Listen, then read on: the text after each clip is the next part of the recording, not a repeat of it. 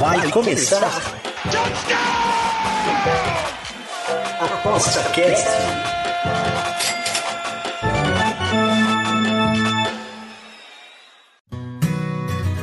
O ApostaCast é o podcast semanal do Aposta 10. Os melhores conteúdos, dicas e entrevistas para te deixar craque nas apostas.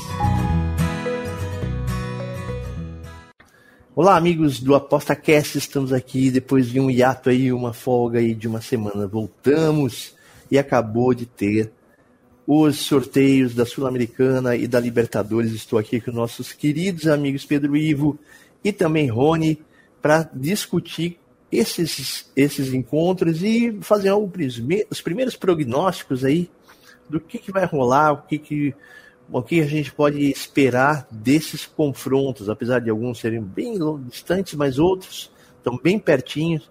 Estou aqui com meu amigo Pedro Ivo e Rony. E Rony, tudo bem? Como é que está? Tudo certinho? E aí, Bruno, beleza? Saudação aí pro, pro Pedro Ivo também. Boa tarde para vocês. E o Pedro, tudo certo, Pedro? Tudo bom, Bruno? Rony, pessoal que está ouvindo a gente.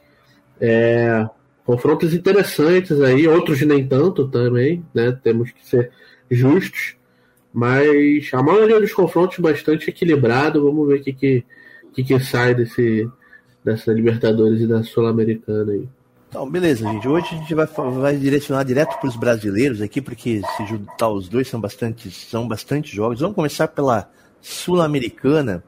E começar com o Red Bull Bragantino. Rony, Red Bull Bragantino é, é, um, é um time que está aí bastante forte aí no Brasil, aí já tá, tá, tá uma, tem uma crescente, parece tem um time organizado, mas ele pega o vencedor entre Colo-Colo e o América Mineiro.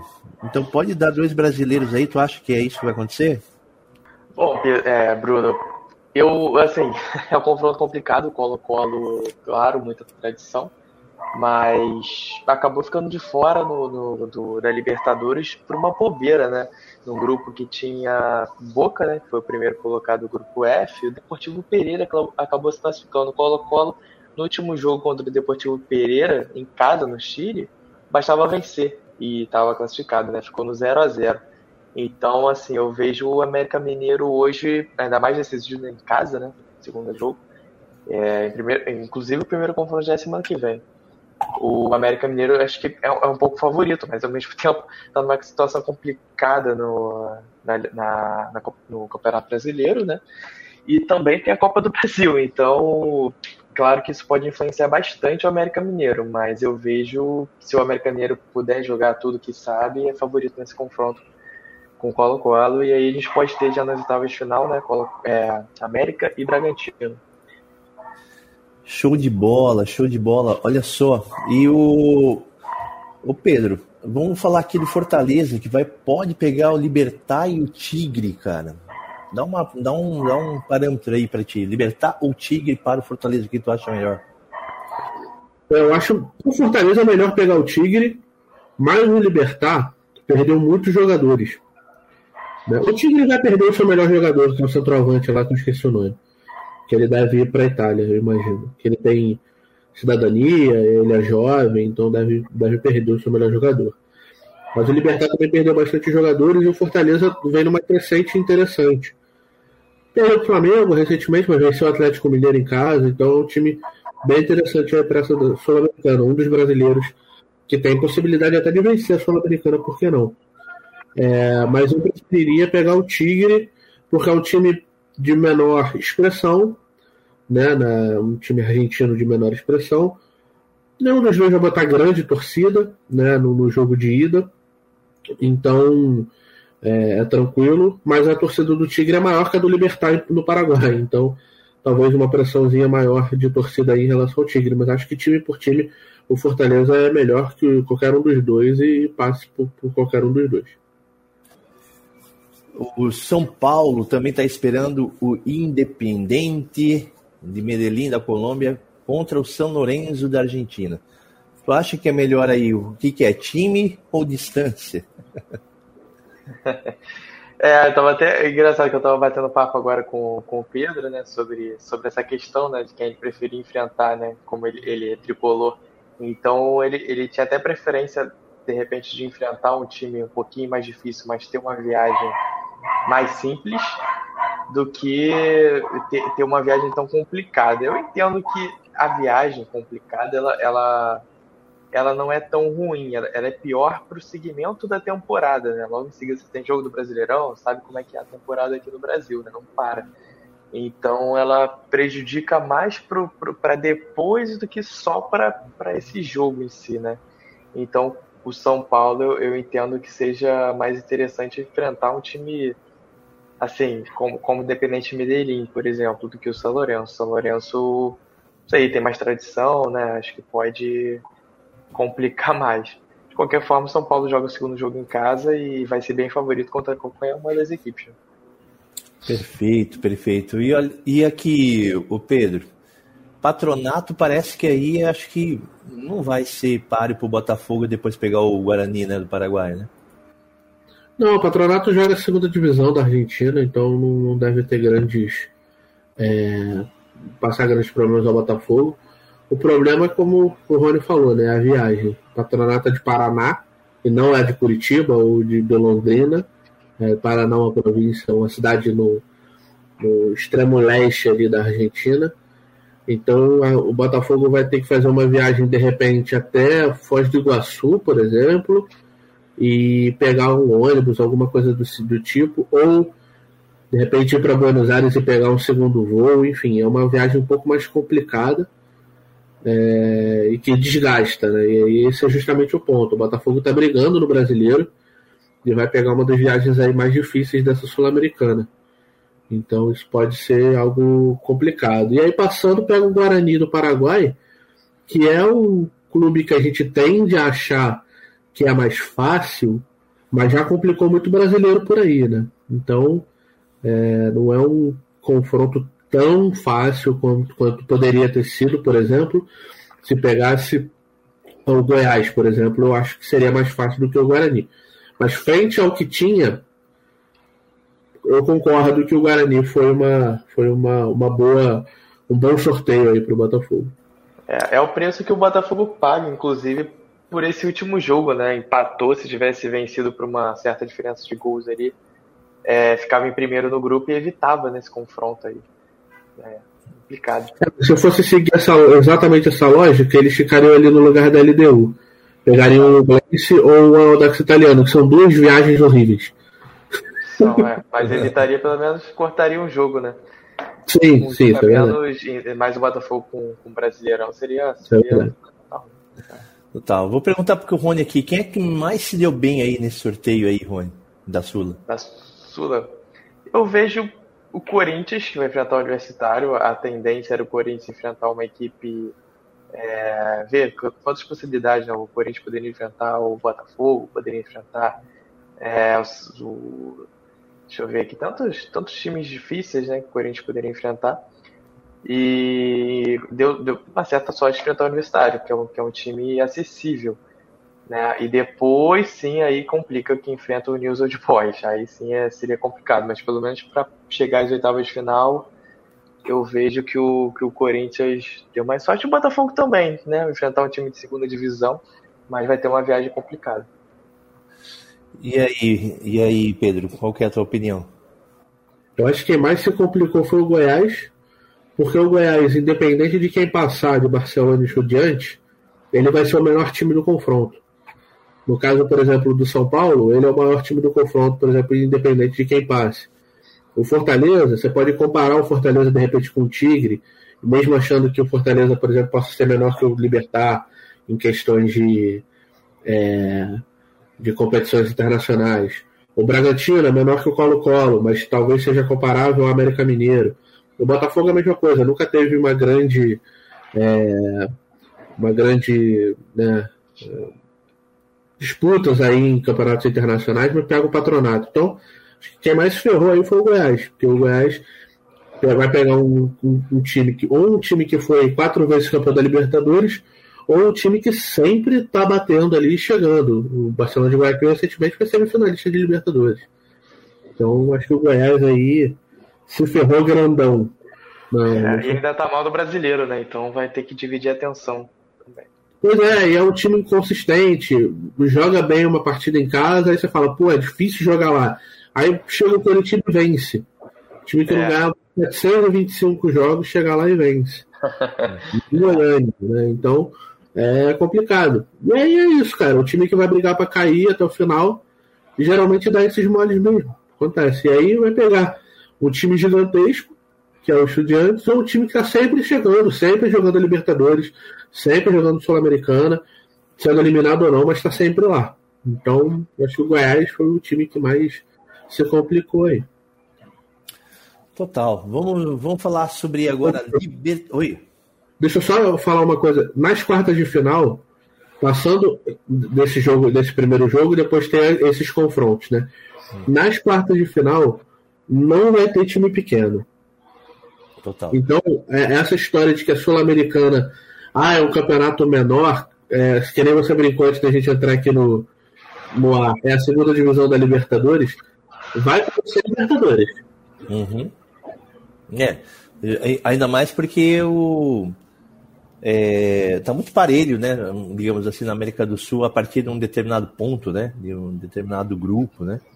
É, porque a Libertadores ela ficou muito muito padrão, basicamente os mesmos times chegando sempre, né? Palmeiras, Flamengo, Atlético Mineiro, Atlético Paranaense, Boca, River, Boca nem tanto, mas o River, é, aí sempre tem um uruguaio, sempre tem um colombiano, aí é, dessa vez tem dois, mas sempre tem o, América, o Atlético Nacional, aí às vezes é o Santa Fé, aí vai revezando, mas sempre é mais ou menos os mesmos times, né? Então. É, o também, que tá sempre. Né? É, acaba sobrando pouca vaga para surpresa. Na Sul-Americana não, tem algumas surpresas, mas eu acho, pelo que eu estou observando aqui, que vai ter as quartas, essas quartas de final, vão ter aí times interessantes. A Defesa Justiça que já ganhou Sul-Americana, é, Botafogo e Guarani, que são times interessantes de fato, LDU São Paulo, eventualmente Estudiantes, o Red Bull Bragantino tem jogado muito bem, News ou Corinthians, que são times relativamente interessantes, Fortaleza também, então assim, você confrontos bem interessantes aí na Sul-Americana, vale ficar de olho. Total. Então vamos lá, vamos lá então para as oitavas da Libertadores aqui. E vamos direto. Do, hoje a gente vai falar diretamente por os, os, times brasileiros, e aí depois, à medida que vai desenvolvendo esses campeonatos, a gente vai, vai fazendo outro, né? A podcast para à medida que vai avançando, né? Até porque é, não, é, não é agora que isso vai acontecer, né? Muita coisa vai acontecer aí em agosto e tal. Como que é o caso, por exemplo, do grande do grande confronto aí, que alguns grandes confrontos, né? Por exemplo, vamos começar aqui o, o Rony. É, Bolívar e Atlético Paranaense. E aí? Tá pronto o Atlético Paranaense para uma semifinal aí? Ah, bem favorito, né? Bem favorito. A gente sabe do Bolívar, que tem sido um time é, com investimento nos últimos anos, né? Se eu não me engano, é do Grupo City agora, não é, Pedro? Sim. É, então, assim, ele tem sido muito forte. É, especialmente quando joga em casa, né? A gente vai ver isso, uma viagem complicada mas decide em casa, a gente viu, é, é legal ter parâmetros do Bolívar contra o Palmeiras né, em São Paulo. E aí o Palmeiras amassou, né? Se não me foi 4 a 0 né? Então, é, isso, isso diz muito assim ainda da, da, da inferioridade do Bolívar em relação aos times brasileiros. Especialmente o Atlético Paranaense, que tem crescido muito nos últimos anos. É grande favorito, especialmente decidido em casa. Mas esse primeiro jogo na Bolívia vai ser complicado, né? O Bolívar vai tentar fazer um. pelo menos vencer, né? Para poder esse jogo de volta é, bastar um empate. Beleza, beleza, beleza. Tem o. Aqui também, nós temos aqui o, o, o, Internacional, Pedro, contra o River Plate, na mesma sequência. Ou seja, Atlético Paranaense pode pegar o Internacional, né? É, esse aí foi o que mais ferrou. Ele. A dupla Palmeiras e Atlético Mineiro, que vão se enfrentar, pode acontecer, não, não tem muito jeito. Mas quem pegou o time internacional aí se ferrou foi o Internacional. é... O jogo contra o River lá é muito complicado, o estádio é, é difícil. Né? O Fluminense pegou o River Plate na primeira fase e eu conheço algumas pessoas que foram ao jogo e realmente é um negócio impressionante, que são 90 mil pessoas pulando basicamente o tempo todo. E é difícil, cara, é complicado. Mas o Inter faz o segundo jogo em casa. Então, se conseguir de repente perder de pouco, ou até um empate na Argentina, o Inter já vai ter uma enervalência, né? Que vai. Não sei se resolver, mas vai melhorar muito a deficiência principal do time, que é ali no comando do ataque. Então pode ser que, que o Inter consiga surpreender aí, mas é briga de, é briga de faca. Vários, vários confrontos aí é briga de faca, pode passar qualquer um, né? Então, é, acho que esse é um dos principais aí. Os que a gente falou agora. Atlético Paranaense e Bolívar, e Inter e River Plate, para mim são os dois dos principais confrontos de faca aí que pode dar qualquer coisa. Pode o Bolívar, de repente, pegar um jogo pô, mágico ali na altitude, meter cinco no Atlético Paranaense, e aí na, na, em Curitiba perder de três e passar, por exemplo. Mesma coisa o Inter, pode fazer um jogo mágico na Argentina, de repente perde de 1 a 0 e reverte no Beira Rio. Ou como pode acontecer ao contrário também, pode acontecer que o River meta 3 no Inter. Então, é, confrontos aí muito, muito parelhos, mas eu acho que o único segundo colocado que é favorito é justamente o River. Entendi, entendi. Rony, o Atlético Mineiro vai pegar o Palmeiras, aí, cara, um dos dois vão cair fora, né, cara? E aí, cara?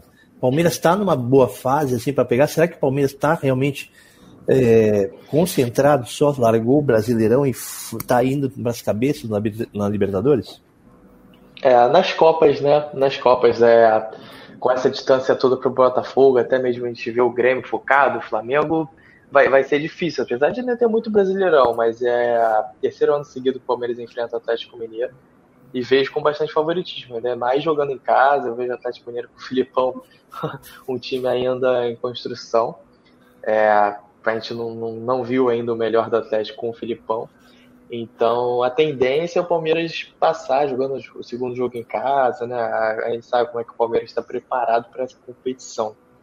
E o interessante é que dessa chave é o, é o único, são os únicos times brasileiros. Então se tem algum time brasileiro que vai chegar na final dessa chave, Atlético ou Palmeiras. E para a gente ter uma final brasileira, um desses dois times tem que chegar à final, pelo menos.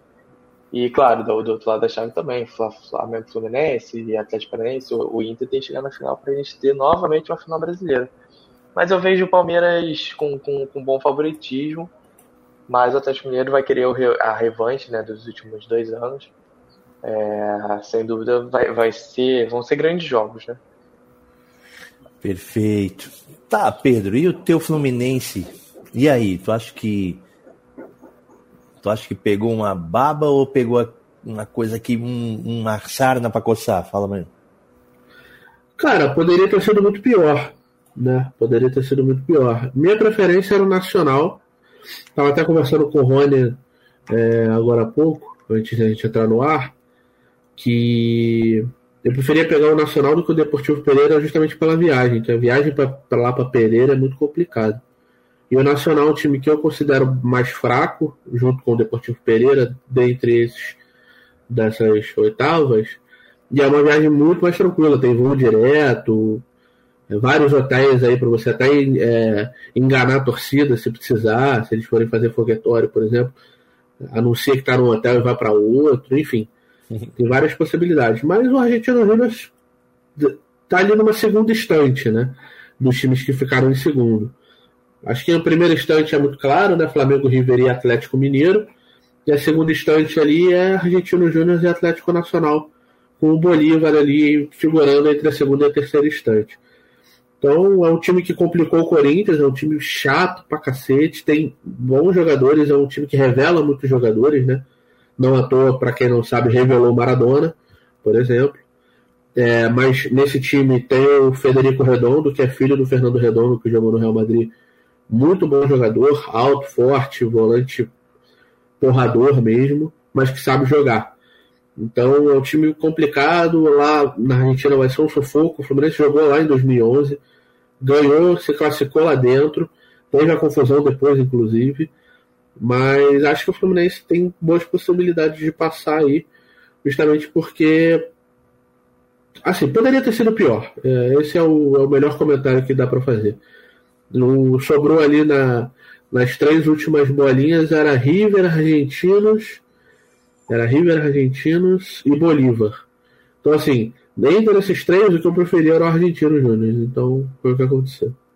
E esse lance do Diniz na seleção, cara? Aproveitando aí a, a ideia. Cara, eu, eu acho esquisito, mas eu acho que vai ser. Existe. O, o que eu penso é o seguinte: eu acho que o Diniz não vai ficar. Tá? E eu não acho que seja nem pelo Fluminense. Eu acho que a própria CBF vai falar: olha, não tem como é, fazer, porque o trabalho acaba ficando defasado, a gente vai pagar a tua multa e você vai vir. E aí ele vai ter que tomar uma decisão. E a decisão que ele vai tomar é para a seleção, é o que eu acho. Tá? É, eu, eu ouvi dizer que vai ser meio a meio, né, o processo aí, né? Parece que ele Então, vai... na verdade, o que, o, que o, o processo é o seguinte. Cara, a sede da CBF é muito próximo de CT do Fluminense. Tipo, cinco minutos de carro. Então, mesmo que, por exemplo, ele deu treino no Fluminense, tem uma reunião à noite, é cinco minutos de, de distância. É muito próximo. Então, e obviamente ele mora próximo aqui, mora aqui na Barra também, imagino, né? Que a sede da CBF e o CT do Fluminense é tudo aqui na Barra. Então, assim, o processo em si, ele nem vai ser tão problemático, eu imagino. O problema é o cara se dividir em duas funções, sendo que ele não estava conseguindo nem fazer uma direito. Eu vinha mal recentemente, né? Então, aí surgiu o boato de que os auxiliares dele iriam com ele. Aí o presidente do Fluminense deu uma entrevista dizendo que não, que um dos auxiliares vai e o outro auxiliar vai trabalhar com ele na seleção também, mas é o que vai ficar no Fluminense pela treino. Então, assim, tem que ver exatamente o que, que vai acontecer no fim das contas, entendeu? Agora, Aí a informação interna que eu nem posso passar aqui, que senão eu vou acabar revelando quem falou. Uhum. Mas a, a grana, o, o capilé é muito bom. É, deve ser. Então, Assim, o Fluminense não queria abrir mão do Diniz, o que eu entendo, eu acho justo até. E vai receber para ele poder treinar os dois muito próximo da multa. Que é 10 milhões de reais. Total, né, mano? Total. Aí esse grana forte, Mas... boa, assim, que quase paga um, um mês, de, por exemplo, de, de, de, de salários aí, de folha, de folha salarial. Quase um mês de folha salarial do Fluminense.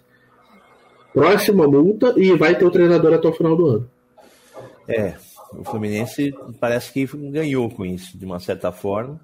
É, nessa, nessa questão sim. Agora, tem que ver como é que ele vai lidar com essa divisão.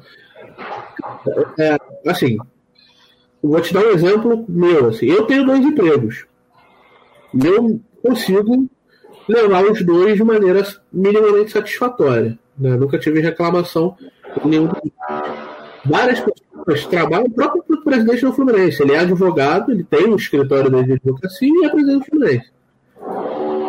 E acho que seja um grande problema ele acumular a função. Tem que ver como é que ele vai fazer isso. Se ele conseguir ter a capacidade técnica e mental para conseguir levar os dois, os dois empregos. É, é, arriscado, já, já, tem, já tem precedente no Brasil, né? O Luxemburgo fez isso em 2000 lá no Corinthians. É...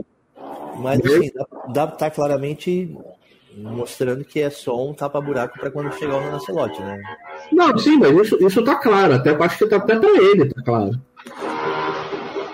É, o, o, próprio, o próprio presidente da CBF disse que o treinador na Copa América vai ser o Ancelotti. Então, é, e aí já é um problema, né? Porque imagina, o Diniz ganha todos os jogos que ele fizer. Uhum vai ter uma puta de uma comoção, não, mantém o Diniz, mantém o Diniz, mantém o Diniz, e aí o que ela faz, se ele tem um acerto com o Ancelotti? É, se ele ganhar, ele fica o vice do Ancelotti, né? E aí, se ele é. perder, ele vai devolvido. Então, mas aí, entra, aí também entra o ego do cara, né? O cara não todos os jogos. No contrato, né? O ego tá no contrato os milhãozinhos no bolso já era, né? Não, não. não tô o cara ganhou todos os jogos. Aí ele vai ser auxiliar do outro treinador. É, mas assim, o Muricy tenho certeza que não aceitaria. Agora ele. Eu acho que não aceitaria, eu acho que ele não ficaria. É, o Ancelotti vai ser auxiliar dele. querendo ou não, querendo ou não, o Diniz tem um contrato até o final, até o mês de 2024, até o final de 2024, desculpa. Com a seleção. Só para terminar aqui com, com o Rony aqui, vamos falar rapidinho sobre Ah, beleza, beleza, beleza. o Flamengo e o Olímpia, daí cada um dá uma opinião. Fala aí, Rony. Olha, apesar do, do- da campanha do Olímpia ser muito boa na fase de grupos, foi a segunda melhor campanha, só perdeu para o Palmeiras. né? Foram 14 pontos e junto com. Deixa eu ver qual foi o time que também não perdeu. O Internacional.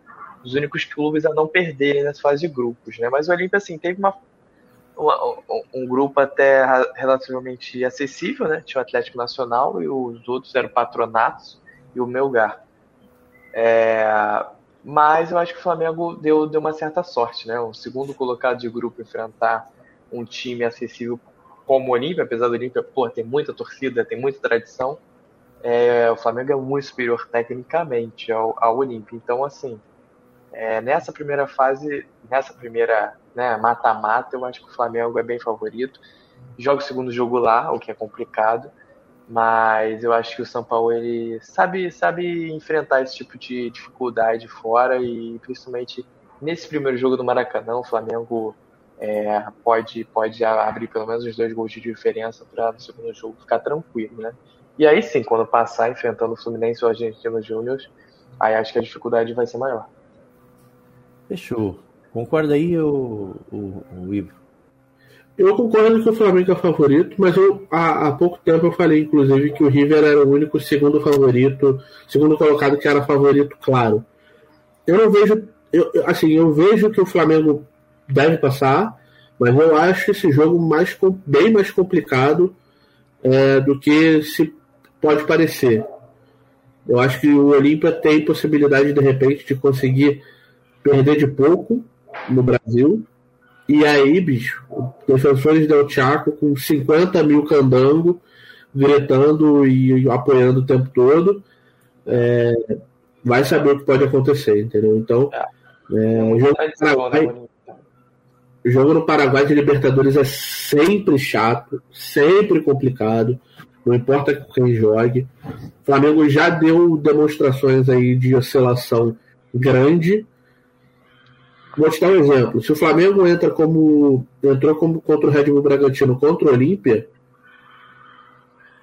não sei não, bicho. Tem possibilidade do Olímpia passar dependendo do resultado do jogo de ida. E o Flamengo jogou muito mal fora de casa esse ano, assim, especialmente nos jogos assim, né? Os piores acho- foram fora de casa esse ano. É, então, e osc- oscila bastante, né?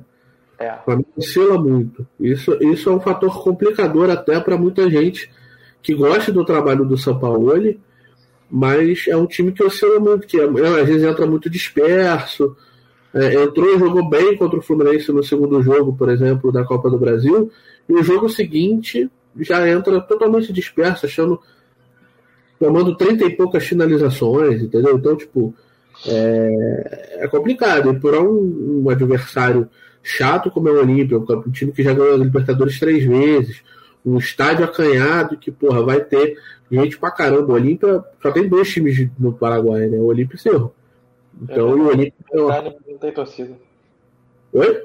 O Libertar não tem torcida, né? É, Libertar e Guarani não tem torcida. Eu tava, inclusive, é engraçado, né? Que Libertar e Guarani é um clássico. Aí eu fui ver no último clássico, o público foi de 6 mil pessoas. Não consegue botar a cada 50, daí tu imagina. Né? Então, assim, é só erro. E o Olímpia é o único campeão de Libertadores entre os dois. É o time mais popular. Então, é um, é um confronto complicado, mas acho que o Flamengo deve passar. Aí depois é. é, mesmo que sejam os argentinos que passe, por exemplo, aí, é- aí já complica também. Né? O estádio acanhado. Ou se fizer o clássico contra o Fluminense, o Fluminense tentando não ser eliminado pelo rival duas vezes é, em campeonatos é, importantes esse ano, né? Perfeito, senhores. Estamos aqui então, aqui a nossa primeira prévia aí de dois grandes campeonatos aqui, que hoje agora ficaram muito, muito interessantes. né? Não só pelos, pelo, pela quantidade de brasileiros que tem ali, mas pelo parelho que está aqui, né? Entre muitos jogos e sempre aquele drama tal de, de dividir, é, muita gente também, é, muito, muito time fazendo três campeonatos. E a gente está aqui no Aposta 10, aqui no Aposta Cast acompanhando. E aos poucos a gente volta para poder ver quais são os, as melhores apostas e os melhores para onde a gente pode se direcionar melhor aí para tirar aquele green fantástico aqui à medida que vai acontecendo os jogos. Muito obrigado, Pedro. Obrigado, Rony. A gente se vê na próxima semana. Obrigado. Até a próxima, gente. Valeu! Você ouviu ApostaCast, o podcast semanal do Aposta 10. Você, craque nas apostas.